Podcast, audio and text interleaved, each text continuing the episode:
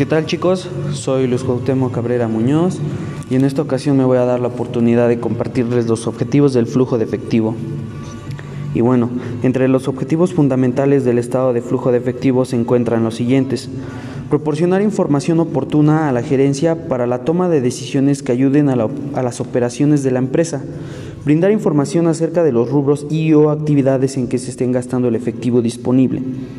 Reportar flujos de efectivo pasados para generar pronósticos determinar la capacidad de la empresa para hacer frente a sus obligaciones con terceros y con los accionistas, ayudar a tomar decisiones acerca de inversiones a corto plazo cuando exista un excedente de efectivo disponible.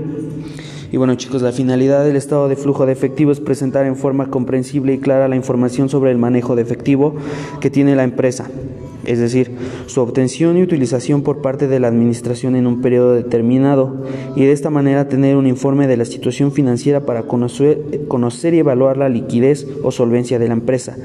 En este estado financiero, en conjunto con el balance general y el estado de resultados, nos ofrecen una panorámica muy completa de lo que está ocurriendo en el negocio. También les comentaré muy rápidamente los métodos de elaboración del flujo de efectivo. Son dos y son, dos y son los siguientes, que es el método directo y el método indirecto. Y bueno, por ahorita sería todo. Un gustazo y hasta luego.